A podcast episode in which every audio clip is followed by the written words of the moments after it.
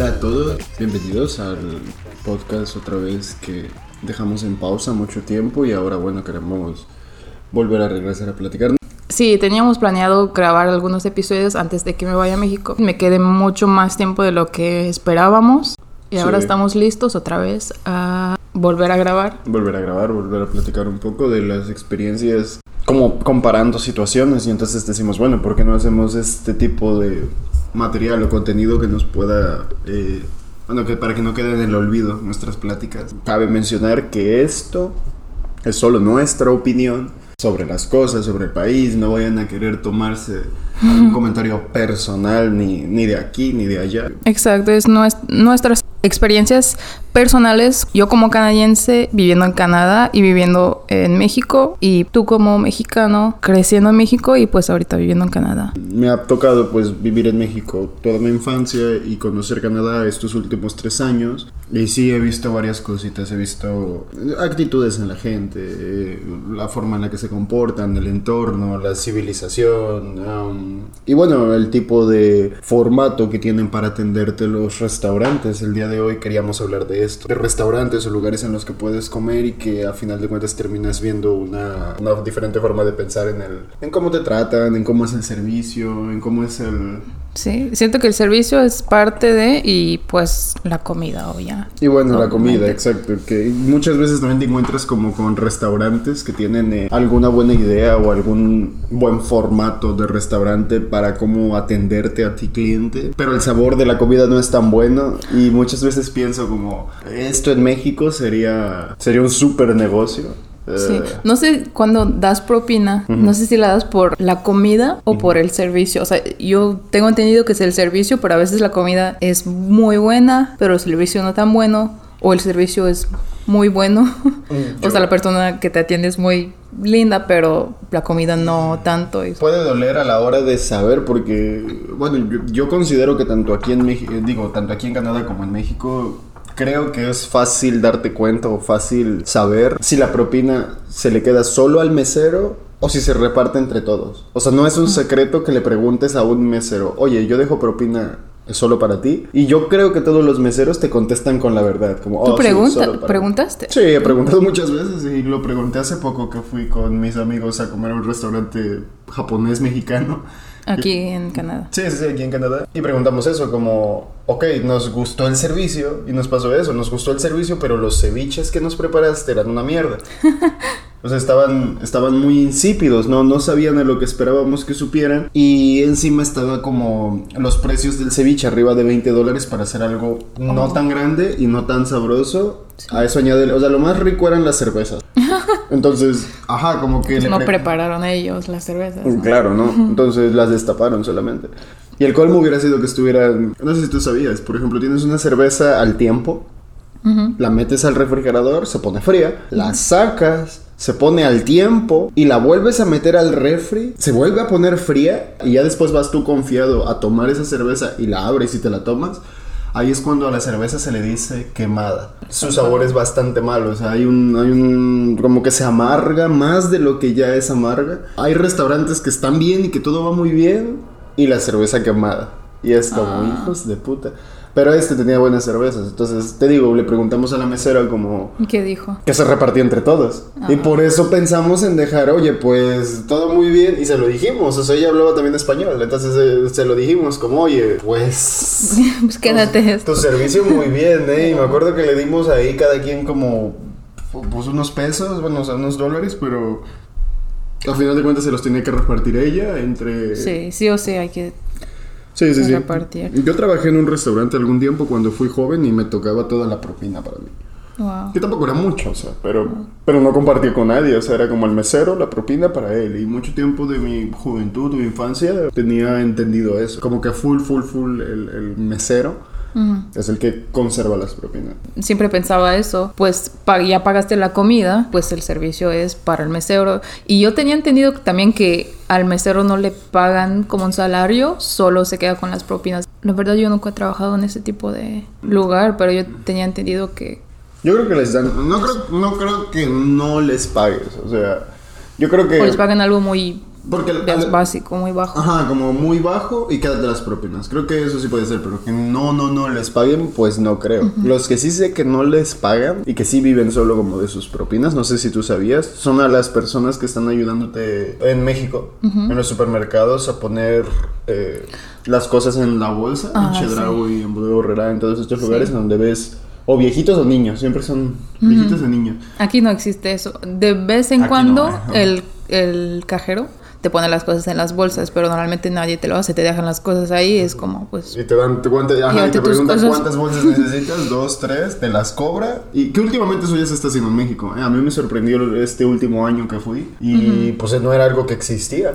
Pues y, porque en general ya dejan de usar eh, bolsas de plástico en todos lados y... y ya te las quieren vender, ¿sabes? Para que te duele o para que no compres. Exacto, exacto. Está bien eso, está bien eso, pero por ejemplo, una parte de lo que creo que no está bien es que han quitado mucho de ese trabajo que, que a final de cuentas apoyaba tanto a jóvenes como a viejitos, a los viejitos pues por obvias razones, y de jóvenes, bueno, yo también tuve muchos amigos cuando era más joven, yo de 13, 14, 15 años, que se dedicaban a eso, ellos no tienen un sueldo, los paqueteros, y ellos eh, no tienen un sueldo, viven literal de lo que la gente les da por hacer eso, pero pues que les des de a 2, 5 pesos, 2, 3, 5 pesos, 2, 3, 5 pesos multiplicado por el montón de gente que va. Cinco pesos cada que cinco minutos. No, no está tan mal. Para tener 13 años o 14, digo, no está Sí. tan mal. Pero te, digo, últimamente vi que lo están quitando o vi que ya están poniendo un nuevo formato, una nueva forma de, De hacerlo. de despachar, ajá, ya se parece a la de aquí. Lo vi en Chedraui solamente, a lo mejor otras ci- ciudades o otros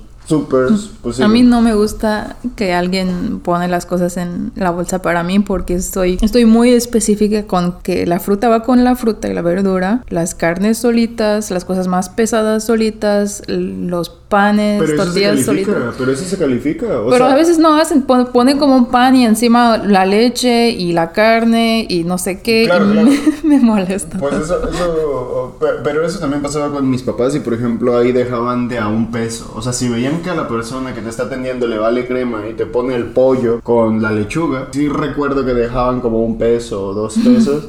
Y también, si no mal recuerdo, recuerdo que hasta como, no sé si mi papá o, o su esposa, eh, como que llegaron a reclamar eso. Como que le llegaron a decir al chavo, eh, que no pongas el pollo con el algo, o sea, Sí. con el pan, ¿sabes? No, no, Sí, no porque- pongas el jabón con el pollo. Entonces, Porque me imagino que si nadie dice nada o si ni siquiera se dan cuenta y ya le dan sus 5 o 10 pesitos, pues no va a cambiar. Pues creo que es lo único que tienen que fijarse, ¿no? Como no poner Sí, el jabón único con trabajo. la carne, ajá, no pongas el detergente con el, la leche. Y me acuerdo también que cuando lo hacían bien o cuando acomodaban bien, sí les dejaban de a 10 pesos y cosas Ajá. así, o sea, sí, sí había... eh, Sí. Sí afectaba. También dependiendo la cantidad de cosas. Por ejemplo, si solo empaquetabas dos bolsitas de mierda con cositas sencillas, pues que ¿cuánto, ¿cuánto puedes llegar? ¿Dos pesos? O sea, ¿cuánto? Pero luego hay gente que sí llega como con el montón de bolsas. O yo aquí, bueno, sí lo he visto, pero no tanto como se ve allá. Como que ves que en Chedraui llegaba pues toda la gente como... Y se iban, pero con el carrito atascado de bolsas. Y te das cuenta que no es para un restaurante, o sea, que son cosas como para la casa. Para la casa. Pero compran así de, de- cantidad enorme. Y aquí creo que no se ve tanto eso. Creo que siempre es como de poquito, de poquito. Yo siento No que sé. allá en México la gente prepara más en casa. O sea, la gente sabe preparar, que sabe preparar, que aquí es más como prefiero comprar, prefiero eh, pedir, prefiero o preparar algo sencillo. Pero allá como a- la masa, se hacen sus propias salsas, hacen todo, como que No saben sé. cocinar mejor o no sé, o tal vez también porque no sé si es cierto, solo estoy, es una teoría, que la- hay mujeres amas de casa que solo, solo cocinan y limpian, digamos, o sea, solo viven en la casa, cuidan los niños y solo cocinan, entonces pues te da tiempo para aprender y cocinar, que aquí es más como trabajar, trabajar, trabajar, trabajar. Sí, sí, sí. Creo que un poco tiene que ver eso, porque tienes razón. Hay mucho. No, no, no, no, no nos metamos en la idea de si el machismo o si el hombre la deja trabajar o no. Metámonos en el hecho de que es verdad que las mujeres pueden pasar más tiempo en su casa. Y no, no precisamente las mujeres jóvenes, sino ya las mayores, Sí, que a final de cuentas son las que mejor sazón tienen, las que descubres Sí. que tienen una mejor forma de cocinar. Eh, espero eso no se extinga, o sea que no... Espero que siempre las recetas chidas de mole, los tamales chidos de la familia González, siempre se, si- siempre se hagan. O sea, que no Sí. llegue el punto en el que, oh, pero los tamales de mi abuela eran los mejores. Era como, ok, ¿alguien hace los tamales de tu abuela? Porque eso se escucha mucho, como, oh, las albóndigas de mi mamá eran las más deliciosas. Ok, eh, ¿y no se te ocurrió aprenderlo? Sí. O sea, tu mamá no dejó un curso en YouTube. No sé, una receta ajá, no dejó escrita. una receta escrita para saber si podemos revivir. Y, y creo que es parte de. Es como se extingue la comida, ¿no? Como se extingue un buen guiso. Que a final de cuentas, pues los hijos o los menores de la familia no quieran estar dedicándole tiempo a la cosa. Porque a final de cuentas, ¿cómo vas a aprender? ¿Viendo? En YouTube, o sea, es experimentar, Sí. probar, saber qué es lo que hizo tu mamá Sí. o tu abuelita. No, sí, créeme, yo, sigo videos en YouTube y no sale, no sale tan bueno. No sabe cómo esperar, sí. Ajá, hay que experimentar, hay que probar muchas veces y perfeccionarlo. Una vez fuimos a una fiesta de Navidad de una amiga latina argentina Ok. y ella había preparado empanadas, creo, y su suegra, que es canadiense, estaba muy sorprendida de que tú preparaste eso, o sea, tú preparaste la masa y tú preparaste lo que hay adentro y tú los hiciste a mano y tú los... ¿En serio? Estaba muy sorprendida como que, pues sí, yo los preparé. Y a mí también me sorprende porque aquí si ves empanadas es como, ah, seguramente los, compra los compraste congelados, y los pusiste en el horno. O congelados el- los freíste. No se imaginen que preparas tú a mano la masa, a mano la salsa y Mm, la todo. carne, Eh, doblas la empanada. Sí. Cuando la verdad es la cosa más normal del mundo. Sí, pues Sí. hay, hay ya, y yo creo que aplica también a otros países latinoamericanos como, como Argentina, pero aquí es como quieren todo rápido, queremos, venden demasiada comida congelada. Bueno, allá obviamente existe también, pero no se consume tanto como aquí. Sí, creo que también tiene que ver con que tal vez que no quiero decir que trabajan más, porque también si lo pienso, pues allá trabajan seis días a la semana, la mayoría de la gente, y aquí cinco. Am, o sea, aquí sí o sí cinco. Si trabajas más es, es porque tienes dos trabajos, no es porque un trabajo te está exigiendo seis días a la semana. La gente trabaja más allá, pero no sé si como tienen más tiempo o tal vez la gente aquí como quiere, necesita su descanso, necesita su hora de trabajo, necesita su hora de yoga, su hora de gym, su hora de no sé qué. Y, Es que- es y además que- no tienen tiempo para cocinar. Lo que estás diciendo es la pues la teoría mexicana inexplicable. No sé si ese sea su nombre, así le voy a poner el día de hoy, la teoría mexicana inexplicable. que es como lo que tú dices, como a final de cuentas el tiempo es el mismo, pero sin darte cuenta notas que la gente aquí se ve más cansada, la gente se queja más de su trabajo, Sí. los ves más trabajando. O sea, ves eso. Y bueno, piensas y dices, en México, pues la gente también trabaja, también tiene esto. Pero tienen tiempo de irse de peda, tienen tiempo Sí. para ir a la playa. O sea, como que no sabes de dónde sacan tiempo. Pues eso les pasa con el dinero. Sí, trabajan más y descansan más, o sea, ¿cómo? Y- festejan, salen, toman Y, y, esa, aquí es la teoría, y esa es la teoría no inexplicable también del dinero. Como aquí generas dinero en dólares, tienes dinero y no te alcanza. O estás como presionado, ay, esto, ay, ay, ay, como que vas pisando con miedo. Cuando en México, tu sueldito te alcanza para la renta, para tomar, para tener dos novias, para tener hijos con diferente esposa, para comprar Sí, no cocaína. cómo, o no sea, sé te cómo. alcanza para todo. No lo entiendo. Te alcanza y eres feliz y vives chingón y, y no tienes estrés ni depresión. Y no sé por qué, y no sé por qué pasa. Yo diría o yo pensaría que la gente come menos afuera, Allá. allá. Sí. O sea, entonces tal vez por eso mismo el dinero es que alcanza. Al final de cuentas se nota y se nota mucho que la gente aquí en Canadá come fuera. Pero también allá hay más como puestitos en la calle, tacos de canasta y ese tipo de cosas que aquí no hay. O sea, si ves un, digamos aquí sería como un food truck, o sea, una camioneta que vende comida, no es de mucha confianza, es como vas a comer en la calle, en serio. Claro, Mejor claro, come en un restaurante bien o pide comida a tu casa. Por Eh, mucho que lo veas el food truck rodeado de gente, Sí, es le como. piensas un ah, poquillo, ujú. Voy a comer en la calle. Y, y allá pues ves un negocio, dos mesas con un montón de gente y una señora gordita sudando mucho, pero hay mucha gente alrededor. Como ahí debe estar bueno, ¿eh? El sudor de la señora se ve con buen pH, ¿eh? Entonces, Ajá, bien salados los tacos. ¿Por qué sabe tan salado Sí. esto? Yo, yo personalmente también, o sea, era como, vamos a salir a comer a un restaurante, ok, pero estamos celebrando algo. No, Podemos celebrar la cosa más estúpida del mundo. Podemos celebrar lo que, que llegó el del, el del internet easy, al fin. A pues arreglar el modem, salgamos a cenar, ok. Se O sea, puede, puede ser un motivo muy estúpido, pero tiene que haber, al menos para mí, como un motivo para poder ir a algún lado. El lugar más barato también. ¿no? Siento también que allá hay como para salir con amigos puedes ir a casa de tal, a casa de tal, a un antro, a un bar, que aquí siento que hay menos de estos tipos de lugares. Por eso como cuando te quieres ver con amigos vas a un restaurante y eso sí vas a gastar tus 100 dólares, o sea, juntos, 50 tú solito. Yo creo que tiene también que ver el hecho de las redes sociales. O sea, yo creo que aquí, aquí, al menos en Toronto, y tal vez tiene que ver más allá de todo, pues que vivimos en ciudad grande. Digo, a lo mejor si viviéramos en Ciudad de México y aquí que es Toronto, eh, como ciudad, ciudad de infraestructura grande, pues tal vez podríamos generalizar más esta idea, pero, pero por ejemplo las redes sociales en una ciudad pequeña te hacen conocer a la gente. O sea, Facebook a final de cuentas te obliga a conocer a la gente que no conoces, pero que después en el futuro puede que te los cruces en la calle caminando y digas, oh, él es Mario. O sea, en tu ciudad, en tu alrededor o... o- Sí, sí, sí, le- sí, sí. Te lo digo yo porque he vivido pues en ciudades grandes, pero he vivido como en, no municipios, pero ciudades pequeñas. En donde te digo, a final de cuentas por, por, por redes sociales es que terminas conociendo a alguien y más por la escuela. O sea, si vas a una universidad en específico, aunque no conozcas a la demás gente, las redes sociales te ayudan a... Y aquí en Canadá siento yo que la gente pues no está tan obsesionada con las redes sociales. Me- o sea, a lo que voy es de que en México sí o sí una persona va a tener red social. Va- y va a ser muy raro que salga una que diga, ah, no, yo no tengo. No va a ser raro, pero sí va a ser raro, ¿sabes? O sea, va a ser un poco como, ¿no tienes Instagram? No, güey. ¿No tienes Facebook? No, güey.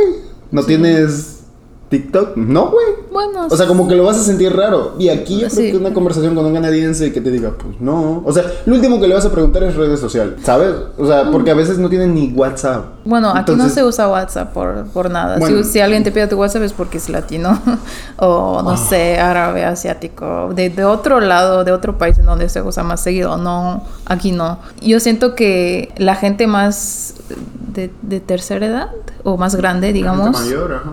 La gente mayor, ajá, usa, o sea, a mí me sorprendió mucho que yo empecé a subir videos de TikTok y me llegan viejitos, uh, bueno, eh, personas mayores. Me sorprende que tengan TikTok, que sepan cómo usarlo, que comentar y que sigan a no sé cuántas personas. Es como, Y de paso son hispanos. sí, son hispanos. Entonces, por eso te digo, creo que más allá de todo, pues también las redes sociales están un poco unidas al hecho de conocerte con gente y poder tener un círculo más pues activo, divertido por la parte de salir con amigos, lo que decíamos ahorita, como va, en México te da tiempo de hacer todo eso y también de ir de antro, ir a la playa, tal, tal, tal, y conoces gente. Aquí pues por, te digo, no sé si es porque es una ciudad grande, tal vez una, un municipio, una ciudad más pequeña en Toronto nos ayude a saber si la vida sería diferente en un antro, pero tampoco la gente es de antro, ¿sabes? O sea, eso ni hablar. O sí, pero... Sí, pero el antro canadiense a mi parecer es más de música electrónica, ¿sabes? Pero es que aquí hay muchas culturas, y depende, hay, hay tu, tu antro latino, tu Bueno, antro electrónico, tu antro hip hop. Sí, sí, tienes que escoger, tienes. Pero también es caro, o sea, las bebidas son caras, entrar es caro y la gente se preocupa mucho de cómo se viste, cómo la, la- las demás personas las ven, es como, estás como insegura todo el tiempo, como me van a juzgar, que si me puse el mejor outfit, que... Bueno, eso sí creo que... pasa en cualquier lado, ¿no? No sé si allá la gente le, la- le importa menos. Yo siento que allá porque pues no conozco a tanta No, gente como yo- aquí, como que me importa menos lo que piensa la gente de mí. Tal vez, tal vez. Pero no, no, no, yo creo que es igual.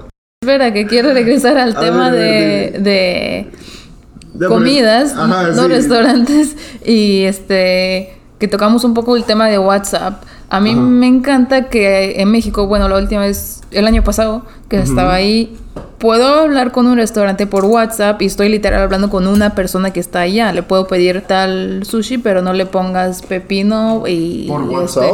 sí. Como una conversación con Sí, tu amigo. y le Mm. dices, estoy, esta es mi, mi dirección, que, ajá, que voy a pasar con la moto, y le dices, no, es donde, o sea, por el Pemex y a la derecha y la puerta azul. O sea, estás literal hablando con un humano. Aquí es como, pues pones en, la, en el Uber Eats. Lo que Y ya, y pues allá obviamente existe Uber Eats también, pero como el WhatsApp siento que es muy personal. Como es- el acercamiento. estás hablando con alguien de verdad y, y tienes un número, o sea, tengo un número de restaurantes mexicanos guardados en mi WhatsApp. de aquí no existe eso. Mandar un mensaje, pues no. No hay manera. Y eso me encantó. Eso va bien. Yo también un tiempo trabajaba vendiendo tacos y todos nuestros pedidos, todas nuestras órdenes las tomábamos por el número de teléfono, pero obviamente el WhatsApp estaba activo. Entonces había gente que escribía en el WhatsApp y lo que tú dices, como detallaban la orden, nosotros, bueno, sí, por dónde es, tal, tal, tal. Y también te queda muy bien que, que, bueno, o sea, mandar la ubicación Ujú.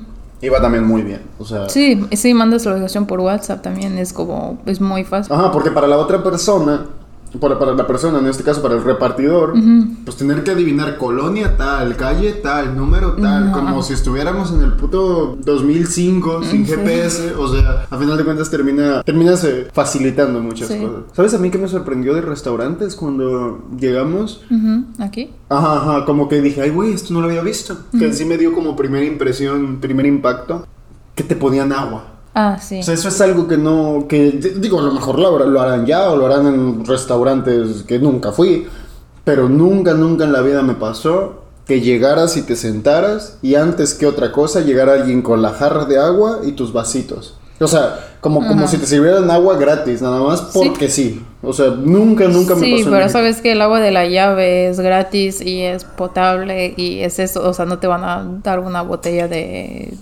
Fiji. De Fiji. Ajá, te dan pues el agua de la llave porque es que sí es cierto, en México el agua es te la normal venden. aquí. O sea, el agua sí o sí que consumes Sí. de garrafón. Y aquí Yo recuerdo que- puede ser de la llave. Sí. Cuando había llegado allá y fue a un restaurante y pedí agua, dije, pues obvio, quiero agua, obviamente, estoy esperando mi agua, porque pues no sabía. Y pagué, o sea, no esperaba pagar el vaso de agua. No sé, me sorprendió que... ¿Qué te lo Porque, sí, porque pues estaba acostumbrada que aquí en todos lados te dan agua Sí, gratis. sí. Y puedes ir al Starbucks, puedes ir al Tim Hortons, puedes ir a cualquier lado como en camino a tu trabajo y pedir un vaso de agua y te dan un vaso de agua gratis. Sin cobrártelo, obviamente. Ajá, Ajá. ajá, ajá. Eso sí es cierto, eso también como que sorprende. O sea, yo no sé cómo sea un Starbucks de México, pero no, no creo que no te regalen un vaso de agua. No Te van a vender una botella, probablemente. Te van a mandar una botella en 60 pesos. Y poco a poco esta, esta impresión por el, el agua que te ponían fue cambiando porque cada vez eh, te das cuenta que en otros restaurantes ya te ponen tu agüita, pero con limón. Mm, Unas rodajitas ahí de limón, o sea, como... tiene algunos. ¿no? Evoluciona. Y, en México, pues no, no pasa, pero lo que decimos, exacto. En, en México el agua te la venden, sí o sí. Sí. Pero eh, cuando estaba aquí, estaba tomando cursos de, de español en la prepa y siempre decían como que de México, en México, la cerveza es más barata que el agua. No precisamente. Eso decían, es como te conviene comprar cerveza en lugar de agua. Siempre conviene comprar cerveza. Ahora mismo iré por unas acabando esto. pero- Bueno, yo no tomo cerveza, pero recuerdo como verlo allá como en un Oxxo, es como, pues no es más barato, pero digamos que es casi lo mismo si mides como la misma cantidad de agua con la misma cantidad de cerveza. Bueno, en esos tiempos, en el que en el 2017 estaban casi igual, era como, hmm, casi igual, no más barato, pero Sí, sí, porque, el- por ejemplo, la caguama te sale en 50 pesos. O eran dos por 50, dos. Bueno, en aquel tiempo eran dos. Ahorita ya costará dos por 65, tal ¿no? vez. O uno por... ajá. Pero exacto, la botella de agua de 2 litros costará 40 pesos. 40, en un Oxxo, en un Oxxo, estoy hablando de un Oxxo, sí, que sí. por cierto dan ya bien caro. Vas y compras cualquier cosa, unas abritas, 30 y de Bueno, esto es 45 co- como, lo- como los viejitos comparando con los años... eh, Sí, eh, 2005. Los años 2005 con aquellos. Sí, no, la cosa se, se ha ido complicando. Sí. ¿Y qué piensas de la cerveza de aquí? Bueno, aquí tomas cerveza mexicana igual, ¿no? Eh, yo la pruebo buena. no, no podría saber si.